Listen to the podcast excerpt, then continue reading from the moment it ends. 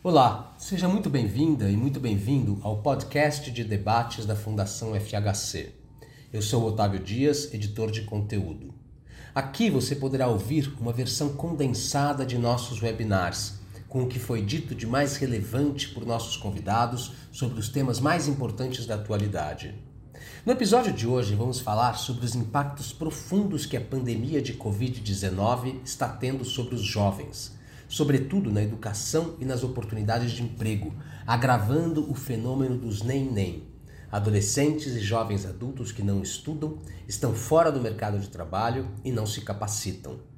Após a pandemia, será preciso pensar em políticas públicas eficazes para ajudar os jovens a recuperar o tempo que foi perdido, disse o economista Naércio Menezes, professor da cátedra Ruth Cardoso no INSPER, um dos maiores especialistas no assunto. Também participaram da conversa a economista Enide Rocha Andrade da Silva, pesquisadora do IPEA, e a educadora social Bel Santos Maier, que coordena um projeto de capacitação de jovens através da literatura em Parelheiros. Vale lembrar que o conteúdo completo de todos os nossos eventos está disponível no nosso site fundacalfhc.org.br. Você também pode nos seguir nas redes sociais Facebook, Instagram, YouTube e LinkedIn. Eu fico por aqui. Até a próxima.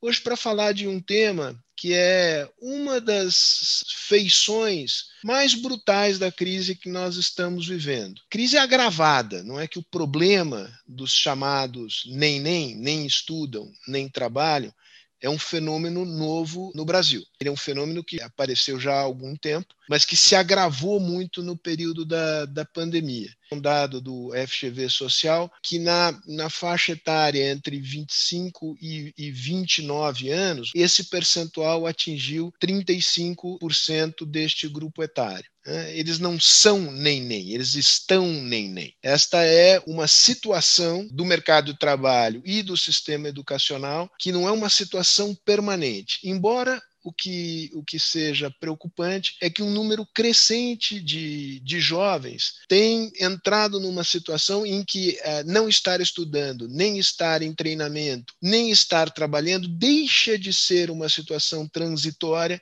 e passa a ser uma situação de maior permanência, muitas vezes determinando uma quase exclusão completa da força de trabalho, ou se não uma situação tal que marca a trajetória de vida tão profundamente que determina o futuro desta pessoa negativamente. E sem maiores delongas, passar a palavra a Enid. A palavra é sua importante quando a gente vai é, debater sobre a questão dos jovens que estão sem trabalhar e sem estudar, é que é, a característica básica ou a característica peculiar da juventude. Então, o que, que acontece? A juventude é uma fase na vida de todos nós onde nós temos que fazer aquela transição entre a educação e o mercado de trabalho.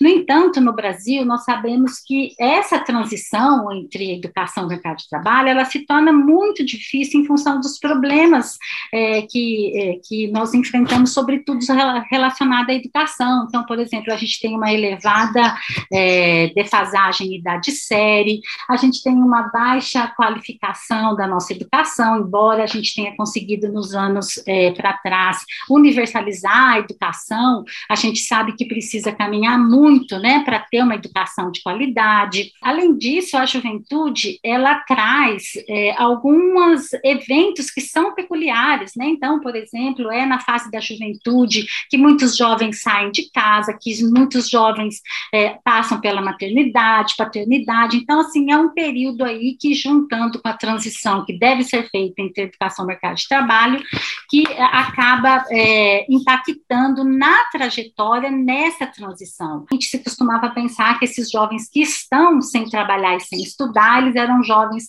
ociosos, improdutivos, produtivos, quando na verdade os dados mostram que esses jovens eles estão extremamente, a maior parte deles extremamente ocupados com o trabalho não remunerado dentro do domicílio e por conta desse trabalho, ele faculta com que outras pessoas do domicílio saiam para o trabalho remunerado.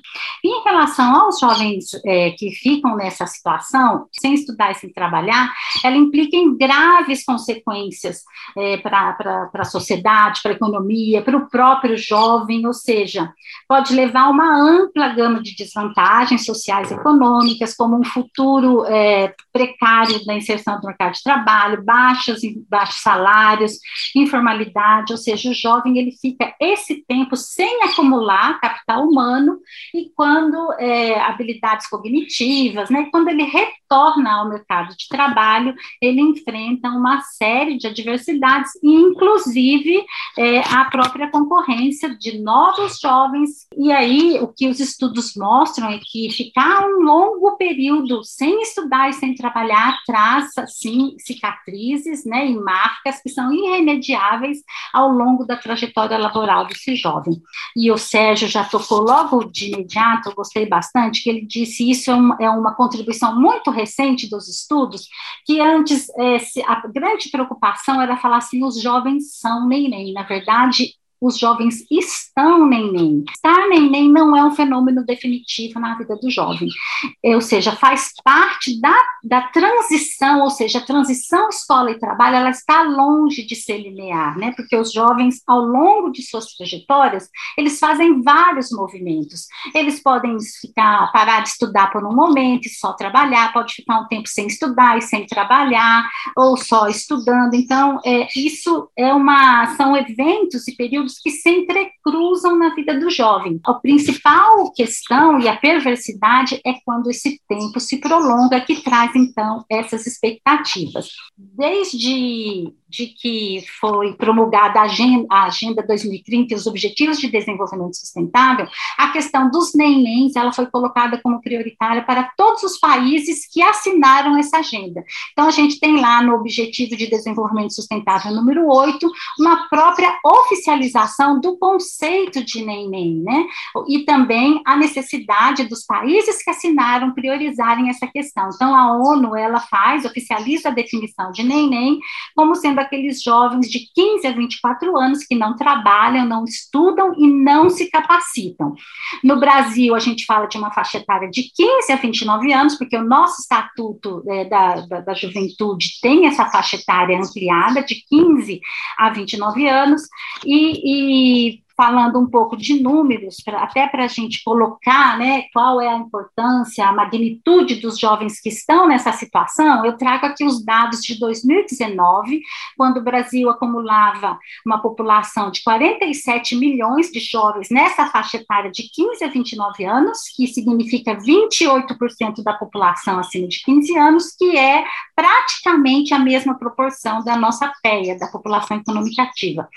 No entanto, como a juventude essa faixa etária é muito diversa, sua amplitude né, é grande, por isso que a gente analisa e costumamos dividir essa grande é, faixa etária entre jovens de 15 a 17 anos, que a gente fala dos jovens adolescentes, porque então se espera que esses jovens de 15 a 17 anos estejam apenas estudando, os jovens de 18 a 24 e de 25 a a 29 anos. Então, por exemplo, na faixa etária de 15 a 17 anos, a maioria dos jovens ainda está fora do mercado de trabalho, esses são dados da PNAD de 2019.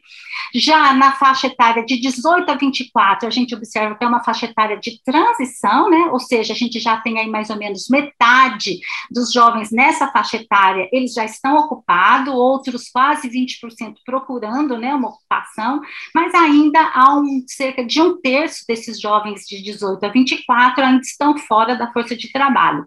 Por fim, na faixa etária de 25 a 29 anos, é uma faixa etária que se assemelha muito à faixa etária dos adultos, onde apenas 18% está fora é, da força de trabalho. Mas, apesar dessas diferenças, tem uma coisa em comum nessas três grupos etários, que é a grande. É, é, presença elevada da desocupação quando comparada com a população adulta. Esclarecimento conceitual. População desocupada é aquela população que está procurando emprego e não encontra. Exatamente. A gente considera essa população, ela faz parte da força de trabalho, porque ela está, de alguma maneira, envolvida com o mercado de trabalho, mesmo que seja a procura de emprego.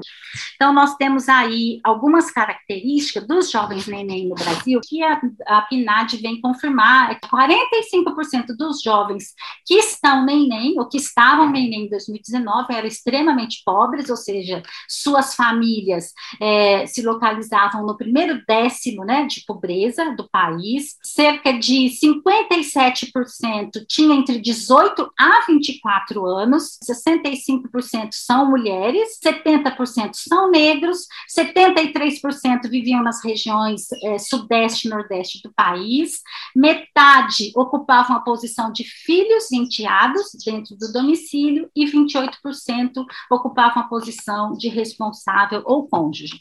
E o que, que eu queria trazer aqui, antes de encerrar, é a extrema heterogeneidade desses jovens que estão sem trabalhar e sem estudar. Então, por exemplo, nos nossos estudos, nós dividimos os jovens neném em seis categorias. Então, nós temos duas categorias, que é o desempregado de curto prazo e o desempregado de longo prazo, que são aqueles neném que estão desempregados, estão sem estudar, mas estão envolvidos, integram a força de trabalho do país.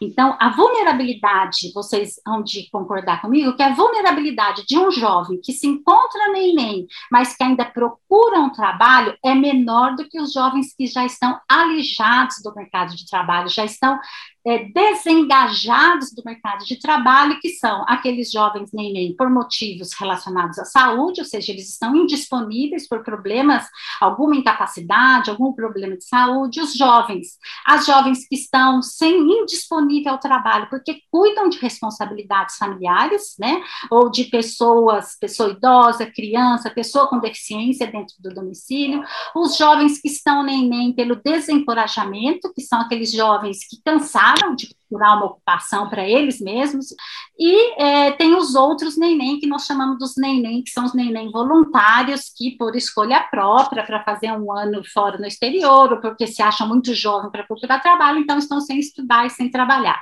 Ao fazer essa tipologia, a maior parte dos jovens neném do Brasil estão fora da força de trabalho. E dentro desses jovens que estão sem trabalhar e sem estudar, desengajados do mercado de trabalho, cerca de 25% são as jovens mulheres que estão envolvidas nas responsabilidades familiares. 13% são os jovens desencorajados, mais ou menos 10% são aqueles jovens é, que estão nessa situação por problemas relacionados à saúde, e menos de 10% são os nenéns voluntários o mesmo problema né, dos jovens neném, se a gente olha para as diferentes vulnerabilidades e as razões, a gente pode encontrar é, diferentes vulnerabilidades e a necessidade de outros desenhos de políticas públicas. Então, assim, eu queria chamar a atenção para a importância da gente ampliar esse olhar para os diferentes contextos, as diferentes vulnerabilidades desses jovens. Naércio, palavra é tua. Eu queria enfatizar que a situação do jovem depende muito do que aconteceu antes na vida desse jovem, é uma trajetória. Esses jovens nascem, é, têm um desenvolvimento infantil que pode ser mais ou menos adequado, dependendo das oportunidades que esses jovens tiveram enquanto crianças continuam na escola, muitas vezes saem da escola antes de concluir o ensino médio, se deparam na saída do mercado de trabalho com uma série de condições é, macroeconômicas, vamos dizer assim, e sanitárias, no caso da pandemia, e pode afetar toda a sua trajetória no futuro. Eu queria ressaltar nessa apresentação essa perspectiva longitudinal, que começa no, na gestação e vai até a idade adulta. E a questão central é que o Brasil é um país extremamente desigual.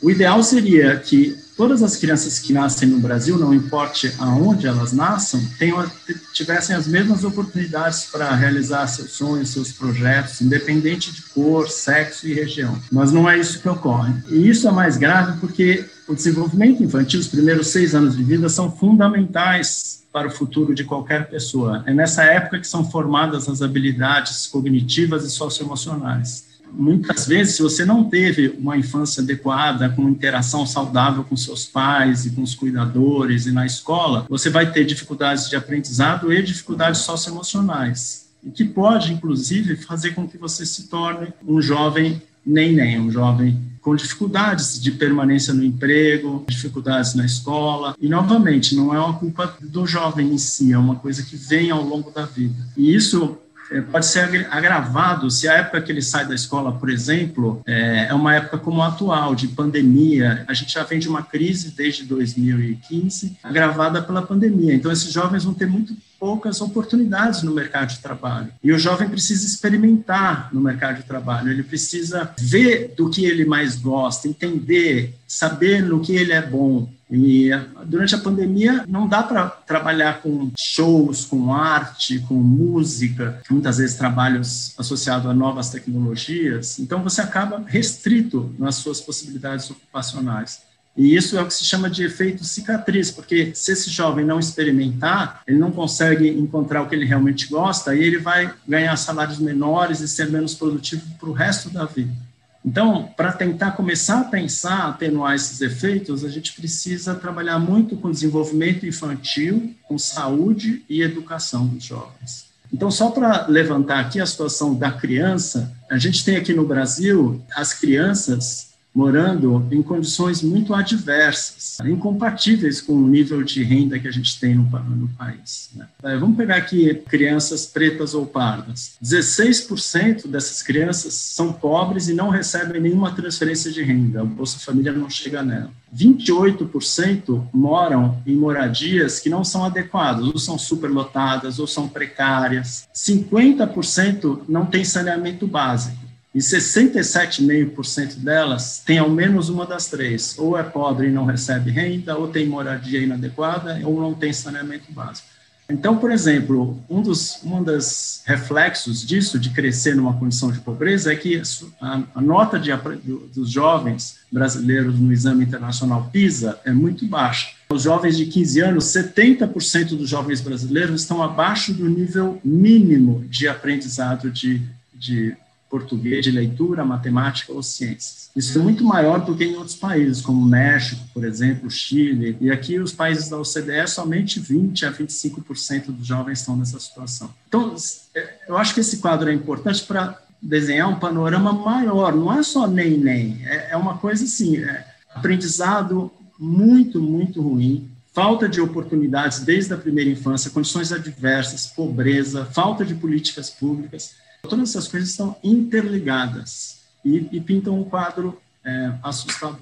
Então, só para reforçar um pouco essa questão da loteria da vida, porque eu acredito piamente que muito desse desestímulo reflete uma falta de esperança dos jovens em de competir em condições de igualdade com jovens que tiveram sorte de nascer em famílias mais privilegiadas. E aqui a gente tem dados de Pelotas, da cidade de Pelotas, porque é uma das únicas cidades que tem uma base que segue as crianças ao longo do tempo. Então, a gente tem desde 93 essas 5.500 crianças são nascidas, são acompanhadas até hoje, as mesmas crianças. Então, dá para saber o que acontece com essas que nasceram aqui e as mães eram analfabetas, com as que nasceram e as mães tinham ensino superior. Então, por exemplo, aos 15 anos, esses jovens, 81% dos filhos de mães analfabetas já tinha repetido de ano. Das mães com ensino superior, só 18%. Olha a diferença que faz. Você ter nascido e sua mãe tem ensino superior ou, ou, ou analfabeto. 8% das crianças trabalhavam das mães de filha, de, as mães com ensino superior, aos 15 anos. 28% dos filhos das mães analfabetas já trabalhavam. Aos 18 anos, quase 50% dos que tiveram sorte na loteria da vida já estavam na faculdade. Quer dizer, não repetiram nem um ano, nem fizeram cursinho, já entraram na faculdade. Somente 2% dos que nasceram de mães analfabetas já estavam na, na faculdade. é toda uma trajetória completamente diferente. A sociedade brasileira é muito estratificada. E isso, eu não tenho dúvidas, é, aumenta esse fosso que existe entre jovens que, que nasceram em condições privilegiadas e aqueles que nasceram em condições mais difíceis. Então, o neném é um pouco o reflexo disso. Aí vem a pandemia e agrava essa situação. Por exemplo, entre as mães com pós-graduação ou ensino superior, 85% dos, dos jovens tiveram atividades online no ano passado e fizeram. Né? Das mães analfabetas, só 60% realizou atividades escolares. Então, essas crianças aqui de mães analfabetas, 40% não realizou nenhuma atividade escolar desde o início da pandemia. Quer dizer, o que, que vai acontecer com esses jovens é, no futuro? Então, por exemplo, é, uma das questões é acesso à internet. Então, aqui, alunos da escola pública, das escolas públicas, 75% deles tinham acesso à internet. 85% realizou atividades escolares. Na escola privada, mais de 90% tinha acesso à internet e mais de 90% realizou atividades escolares. Então, esse fosso entre escola pública e escola privada, com certeza vai aumentar em termos de aprendizado, em termos de oportunidades, em termos de Enem, em termos de. Então, é uma situação de reversão de ganhos de, que a gente teve nos últimos 20 anos, de queda da desigualdade, de melhora da educação, principalmente entre os mais pobres. Tá? Então, é preciso muita atenção para que isso não se transforme numa desigualdade permanente para o futuro. É, eu acho que quando a gente for olhar o neném, a minha preocupação é ter uma abordagem dinâmica. Quer dizer, quem são esses jovens? Eles nasceram em famílias muitas vezes com mais dificuldades. O Estado falhou em prover as condições básicas de moradia, de transferência de renda, de saneamento básico, quando eles eram crianças. Isso vai acumulando dificuldades de aprendizado, problemas de saúde, é, que reproduz basicamente as desigualdades originais dos pais dessas crianças. Para melhorar isso, não há alternativa que não seja melhorar a qualidade da educação, a saúde pública, programas de transferência de renda, saneamento básico, coisas realmente básicas e essenciais. Então, o que a gente precisa é reconstruir o Brasil, em todos os sentidos. Acabado a pandemia, a gente precisa repensar o que, que a gente vai fazer com essa geração que está passando agora por todo, todos esses problemas, estresse, saúde mental, que eu não falei aqui também, muito importante, e a gente precisa de desenho de políticas públicas bastante eficazes para tentar atenuar todos esses efeitos adversos sobre os nossos jovens. Maravilha, Naércio. A sua exposição é ótima. O quadro é que não é não é alentador, né? Mas é, enfim, a gente precisa conhecer as coisas como as coisas são para ver como é que a gente se encontra soluções possíveis. Falando em soluções, eu queria chamar aqui é, Abel, é tua vez agora, Abel. Conta um pouco qual é a tua atividade, porque me parece que você, num, num, num território específico, Parelheiros, São Paulo, lidando com esta população pobre da periferia, você encontrou uma maneira de ajudar essa rapaziada. Conta um pouco do que você faz, qual é a tua experiência, qual é a tua reflexão a respeito do problema. O IBEAC, o Instituto Brasileiro de Estudos e Apoio Comunitário, nós estamos lá em Parelheiros desde 2008, quando saiu né, o Índice de Desenvolvimento Humano Municipal, né, o IDHM, e que colocava Parelheiros como o pior lugar para se viver na cidade de São Paulo.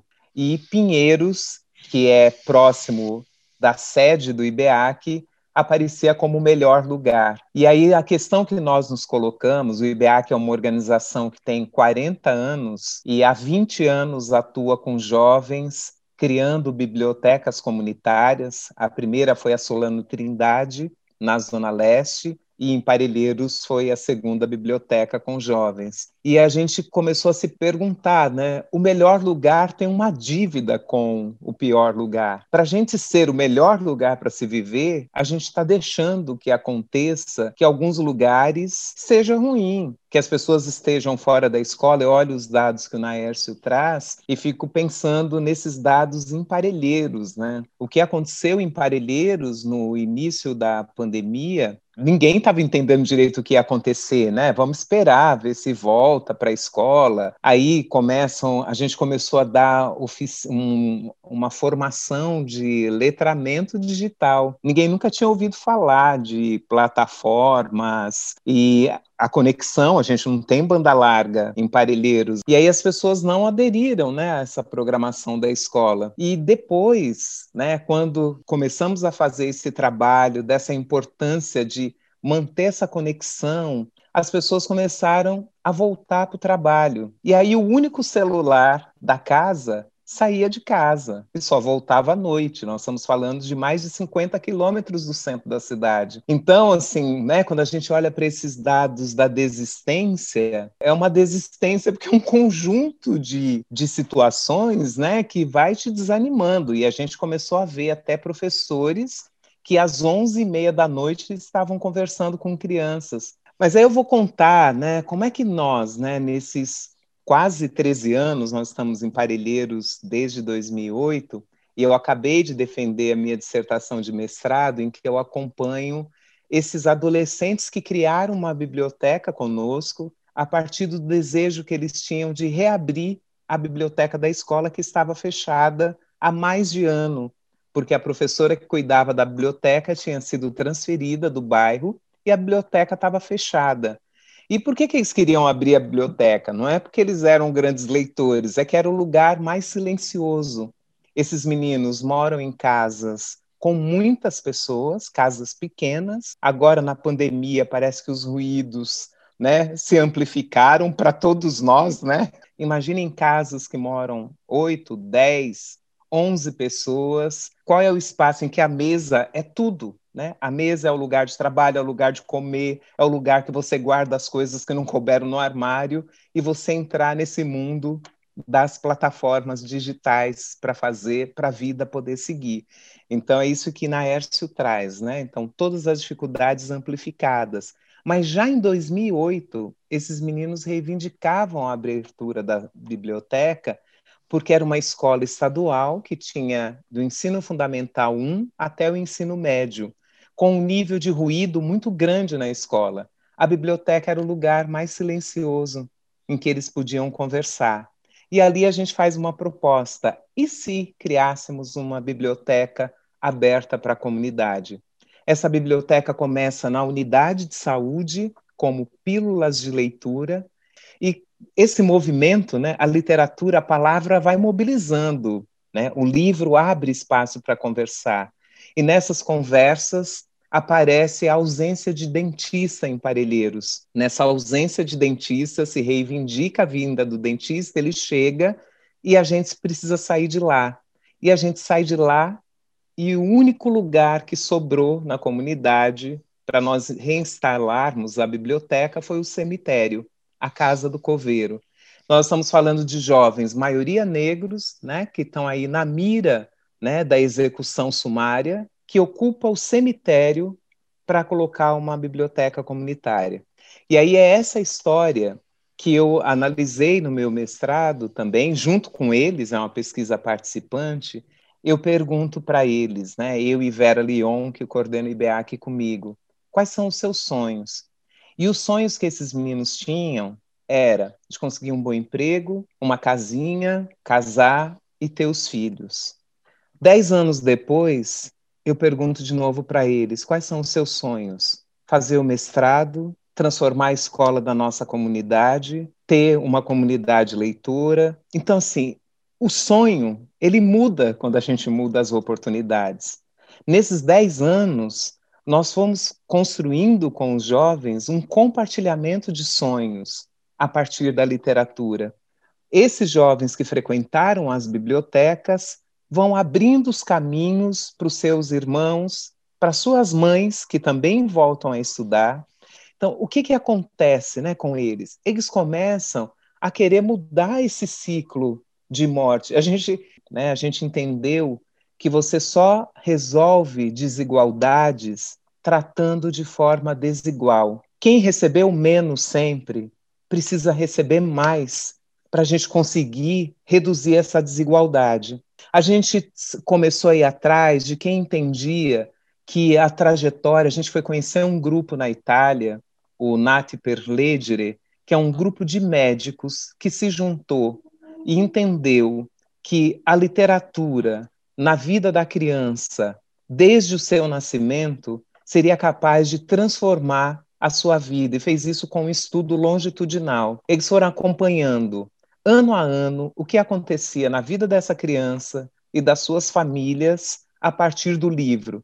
Aí convidamos uma pessoa que estudou essa prática para vir contar para a gente. Aí ela trouxe vídeos mostrando o cérebro de uma criança em descanso e o que acontecia cada vez que ela ouvia a voz da mãe. Depois, o que acontecia cada vez que essa criança ouvia a voz da mãe lendo ou cantando. E cada vez que essa criança ouve uma palavra diferente do seu repertório. Aí as conexões, as sinapses neuronais, parece um baile de carnaval. A gente foi pronto, a gente quer isso. A gente começou a estudar todos esses conceitos. E durante a pandemia, nós juntamos quase 60 pessoas da comunidade, esses jovens, essas mães, e a gente decidiu escrever o nosso livro, que chama Nascidos para Ler no Melhor Lugar para Se Viver. O melhor lugar para se viver é Parelheiros, que em 2008 era considerado o pior lugar da cidade de São Paulo. Então a gente começou profecia autorrealizadora, né? Então a gente falou, a gente quer que aqui seja o melhor lugar para se nascer e somos nós que vamos fazer isso acontecer. E aí juntos nós construímos um livro que está indo para a gráfica essa semana, que chama Nascidos para Ler no Melhor Lugar para Se Nascer, que é um livro com fotos de bebês e com poesia sobre cada sensação. Esses livros vão ser entregues na maternidade Interlagos, no, quando as crianças saírem da maternidade, que é a mais próxima de Parelheiros, elas vão já sair sabendo que existe uma família literária, uma família cultural que decidiu que a gente vai mudar esses dados que o Naércio tem mostrado para a gente. Que como é que a gente muda né, esses dados que estão aí? é, é mudando mesmo, mudando esses contextos, né? mudando as políticas públicas. A gente não pode ficar em silêncio quando, durante uma pandemia, o principal corte que acontece de recurso é para as áreas de cultura, que é exatamente as áreas em que esses jovens estão. Então, esses jovens estão produzindo materiais, agências culturais, e aí a gente vê sendo cortado recurso de bibliotecas, né, recursos que iria para a cultura, e a gente está dizendo, olha, a gente tem quatro P's indissociáveis: pão, proteção, poesia e plantio. A gente precisa comer, mas a gente precisa da arte para garantir a nossa saúde mental. A gente precisa de proteção, temos que ficar em casa mesmo. Então, todo mundo precisa se proteger. A gente tem feito nesse um ano um grande laboratório de ideias. E aí, Enide, né, acho que isso que você dizia das políticas públicas e, e como é que essas cicatrizes né, vão ficando quando esses meninos e meninas ficam distantes, né? E aí o que eu diria assim, as bibliotecas comunitárias, né, os espaços de cultura têm produzido um efeito contrário, né? Quando você entra nesse mundo da leitura, quando você entra nesse mundo da cultura, você não consegue mais viver sem isso. E o que a gente tem visto, esses jovens não param mais de estudar. Então, esses jovens, eles enfrentando o medo de que as linhas se movam, né, que é um conceito que a Michelle Petit, uma antropóloga, diz. Qual é o medo do livro? É o medo de que a linha ela vai se mover a gente não vai conseguir domar. Quando a gente consegue enfrentar esse medo, a gente vai enfrentando tantos outros e aí não tem quem segura é nesse pedaço de Brasil que eu estou vivendo e ajudando a construir, e tenho certeza que aqui na nossa sala tem um monte de gente que faz parte dele também. Obrigada. Você faz um, um, um, trabalho que realmente é extraordinário. E, e isso me leva aqui a lançar a seguinte pergunta sobre essa necessidade de mobilizar a sociedade no, no, nos territórios. Por que, que esse trabalho não pode ser multiplicado? E aí a, a, a política pública pode, pode ajudar muito, pode ajudar com recursos, criando infraestruturas, criando bibliotecas, um espaço público que convide a esse encontro entre as pessoas, esse reconhecimento das pessoas como parte da comunidade. Parece absolutamente inquestionável, você precisa de mais saneamento básico, você precisa melhorar uh, a educação, você precisa de uma rede de proteção social. O problema é, é, é, urgente e algumas dessas políticas levam muito tempo para que elas é, é deem fruto. E mais do que, do que isso, elas são gerais, elas não atendem às particularidades das situações vividas em cada território. Então, eu queria ouvir, Enide, queria ouvir Naércio é, sobre oferta de políticas públicas. Primeiro lugar, queria, fiquei muito entusiasmada com seu projeto, Bel. Acho que é isso que faz a diferença nos territórios. Acho que num cenário como o nosso, de tanta desigualdade, a gente proporcionar acesso à leitura, acho que é isso que muda o cenário de determinado território. E acho que é tão pertinente a gente falar nesse momento em que a gente vive é, um acirramento das desigualdades. A principal consequência da pandemia é o agravamento das desigualdades, sentido das desigualdades entre os estudantes de escolas públicas e escolas privadas. Mas, é, como a, a questão, a gente pensando em políticas públicas, um grande erro é você, de fato, não é, incluir no desenho da política essa desigualdade a heterogeneidade as diferenças. Eu queria lembrar, eu sempre gosto de falar desse exemplo, é, um grande programa voltado para a juventude que o governo do presidente, é, do ex-presidente Lula era o Programa Nacional de Inclusão de Jovens, o ProJovem, muito bem desenhado. No entanto, foi vendo no decorrer da implementação do programa que tinha uma grande evasão quando é, nós fomos é, analisar os dados mais de perto, nós vimos que o grande público do programa eram as jovens mulheres que tinham filhos e que elas é, se evadiam, faltavam muito porque não tinham com quem deixar é, seus filhos para frequentar o curso. Então aí alguém, né, fez um novo desenho, uma nova sacação e criou salas de acolhimento, proporcionando, né, a oportunidade daquelas jovens estudarem ao mesmo tempo levarem os meninos. Então assim, quando a gente fala em política, a gente tem que pensar nessas especificidades do território, quem são, né? Quem são, para quem eu estou desenhando essa política? Para os jovens neném, o que se fala hoje é que deveria ser uma estratégia muito ampla, pensando nessas diferentes vulnerabilidades. Então, por exemplo, aquela jovem ou jovem desencorajado que tem baixa escolaridade, que é uma característica clássica do neném. Então, por que não juntar nessa estratégia programas que deem oportunidade desses jovens acessarem a segunda chance de escolaridade? No caso das jovens que estão com as responsabilidades com as crianças, por que não né, aumentar programas, serviços de apoio aos cuidados, como são as creches. Então, assim, existem, nós não podemos falar de uma, de uma única política que não agregue todas essas ações para alcançar esses jovens. E mais do que isso, não perder de vista é, essa extrema desigualdade, para encerrar agora aqui, que traz a pandemia, uma pesquisa do Conselho Nacional de Juventude mostra que mais de um terço dos jovens perderam a motivação e disseram que não retornam a estudar. Então, tudo isso vai acumulando é, o número de jovens que ficam nessa situação com marcas que são irremediáveis ao longo da sua trajetória. Ouvindo o que você está falando, me dá a sensação de que a, a política pública ela precisa chegar de um modo muito mais preciso no, nos territórios. Né? Então, me vem a ideia do agente comunitário, que não é só o agente comunitário de saúde, é um agente comunitário, digamos, com uma, equipes mais polivalentes, que sejam capazes de dar conta dessas várias dimensões, enfim. Eu queria destacar fortemente que o país tenha infraestrutura para isso. Nós temos centros de referências da assistência social, que são os CRAS, os CREAS, com equipe técnica, com assistente social, psicólogos, advogados, em todos os municípios do país. Nós temos os CINES, então é uma questão realmente de um redesenho da estratégia e de uma prioridade de voltar essas estruturas para os territórios e para essa função com essa prioridade.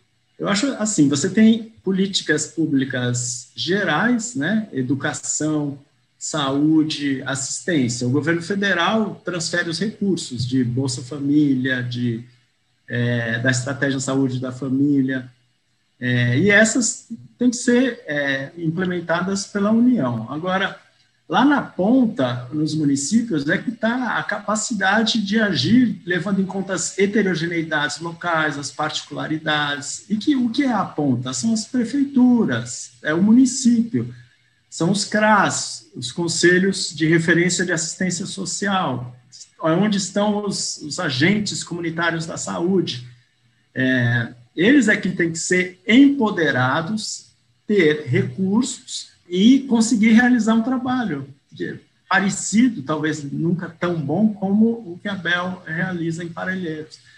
É, eu acho que a gente tem, realmente tem uma estrutura montada aí nos últimos 30 anos e a gente tem que usar essa estrutura para chegar na ponta com mais efetividade. Né? Apesar de toda essa estrutura, os números gerais continuam ruins. A gente é, melhorou muito nos últimos 30 anos. Antes, nos anos 80, 70, era pobreza, mortalidade altíssima, é, migração para o Sudeste, desemprego, informalidade, as pessoas não tinham nem hospitais para ir. Então, realmente houve um avanço. Mas os números que eu mostrei indicam que eles, esse avanço foi insuficiente para resolver de modo satisfatório a situação, principalmente das crianças e jovens. Então, a gente precisa desenhar a política pública dentro da estrutura que existe, mas sendo mais efetiva onde realmente importa, que é na ponta, então, não é só transferir para o município e falar, vire-se, não. Os municípios, principalmente os pequenos, em áreas mais remotas, precisam de ajuda, precisam de apoio, precisam formar consórcios intermunicipais para poderem replicar iniciativas como a Bel falou. Então, Bel, queria, queria ouvir de você como é que o Estado se faz presente no território de Parelheiros? Qual é a experiência concreta das pessoas com o Estado?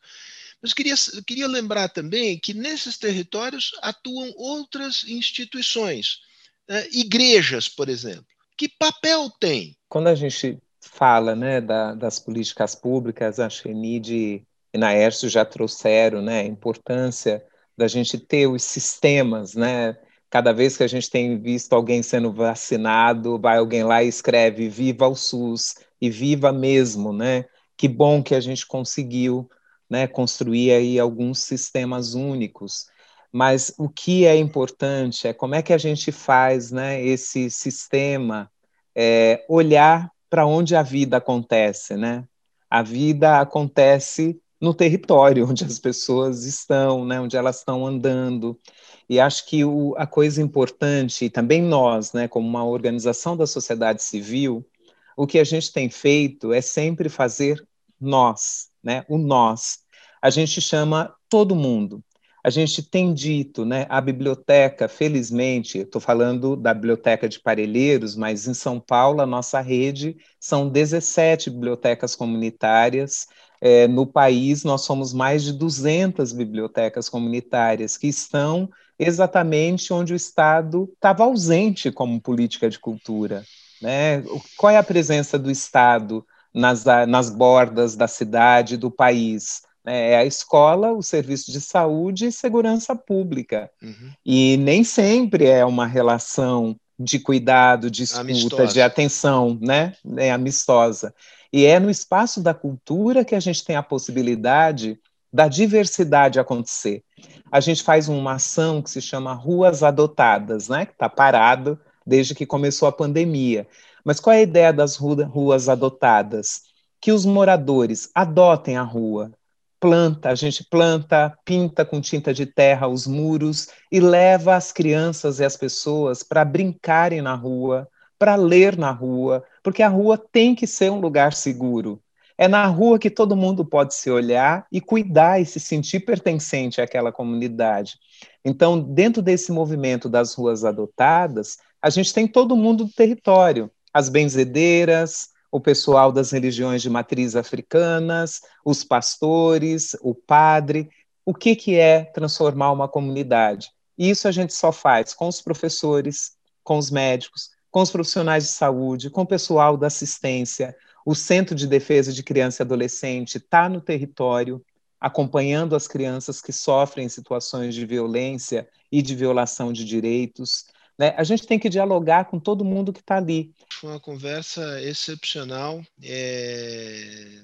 Enfim, eu, eu, eu, de fato fiquei feliz porque essa ideia não foi minha, foi uma ideia da equipe da Fundação Fernando Henrique Cardoso, de fazer essa mistura, vamos dizer assim, de trazer pesquisadores que conhecem os dados, sistematizam o conhecimento, com alguém que tem uma, uma atuação ali na ponta, mas, Bel, você não é apenas uma ativista, o que já não seria pouco, você tem uma capacidade de reflexão sobre a sua, a sua prática né? e uma, enfim, e um talento de exposição que é uma coisa é, que não, não, não poderia deixar de dizer encantadora. É, acho que é uma experiência muito, muito bonita é, que cria esperança num momento de, de muita desesperança no país, de muita angústia é, com o país e vou usar uma expressão que eu ouvi ontem de uma psicanalista. Não foi numa sessão privada, foi também num debate. A gente precisa dar um destino produtivo para a nossa angústia.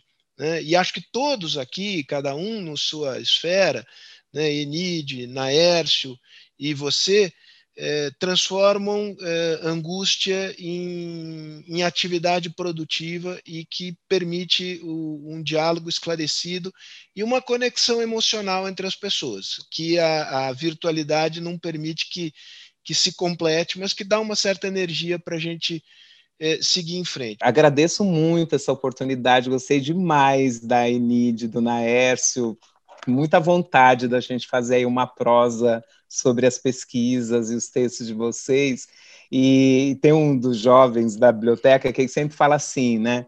Que se não for para causar, a gente nem sai de casa. Então, acho que a gente está nesse tempo, né, gente? A gente está precisando produzir alegria, energia, está tudo muito difícil, né? Cada um de nós conhece alguém que está hospitalizado, conhece alguém que está com medo de passar fome. Então a gente precisa se juntar para fazer aí os neurônios funcionarem igual os neurônios dos bebês quando ouvem palavras novas. Então, eu quis estar trazendo aí alguma palavra nova para a gente produzir novas sinapses. Obrigada. Não, magnífico, magnífico. Naércio, Enide, é, muito obrigado aqui. Prazer conversar com, com vocês. conversa boa com gente boa num momento difícil, não tem remédio remédio melhor. Fiquem bem, é, se cuidem e cuidem dos próximos e de quem puderem ajudar. Um beijo a todos.